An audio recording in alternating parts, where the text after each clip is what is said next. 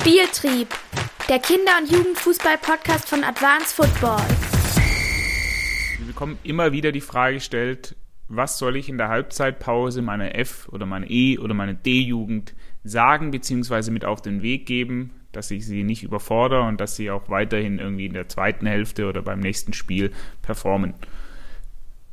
Eine der prägendsten Sachen, die ich mitbekommen habe in meiner Ausbildung als, als Trainer beim WEV damals noch, war die ROM-Methode beziehungsweise die Ruheorientierung Motivationsmethode. Nichts anderes ist es, was man in einer Halbzeitpause machen soll und auch die Jahre jetzt danach hat das eigentlich immer dazu geführt, dass es ganz gut geklappt hat, weil das einfach ein Schema ist, an das ich mich sehr, sehr einfach orientieren kann und das auch meinen Trainerkollegen, aber auch den Kindern so eine gewisse, so eine gewisse Orientierung gibt. Und zwar steht dieses ROM eben für Ruhe im ersten Moment, ja, Halbzeitpause, kurz runterkommen, jeder mal, jeden mal für sich lassen. Da darf auch ruhig ein bisschen gesprochen werden unter den Spielern. Der zweite Schritt ist dann die Orientierung geben. Da geht es da nicht darum, dass man jede Szene bis ins letzte Detail irgendwie einordnet und sagt, das muss man machen, das muss man machen, das muss man machen, sondern so einen groben Abriss kurz geben, immer positiv, wenn möglich. Ja, also vor allem im Kinderbereich da auf keinen Fall irgendwie groß ausführen, wie scheiße alles war. Und der letzte Schritt ist dann die Motivation.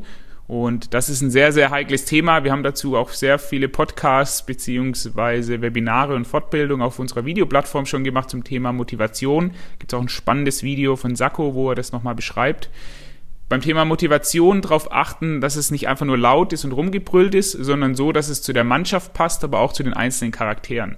Und da hat der, der Tom Kosak, unser Lieblingssportpsychologe, hat da ein schönes Beispiel aus einem NLZ gebracht beim FC Augsburg. Da gab es einen Spieler, der konnte einfach nicht damit umgehen, dass kurz vor der vor dem Spielbeginn, aber auch vor der Halbzeitpause beziehungsweise am Ende der Halbzeitpause, dass es dann nochmal so laut wurde und alle sich gepusht haben.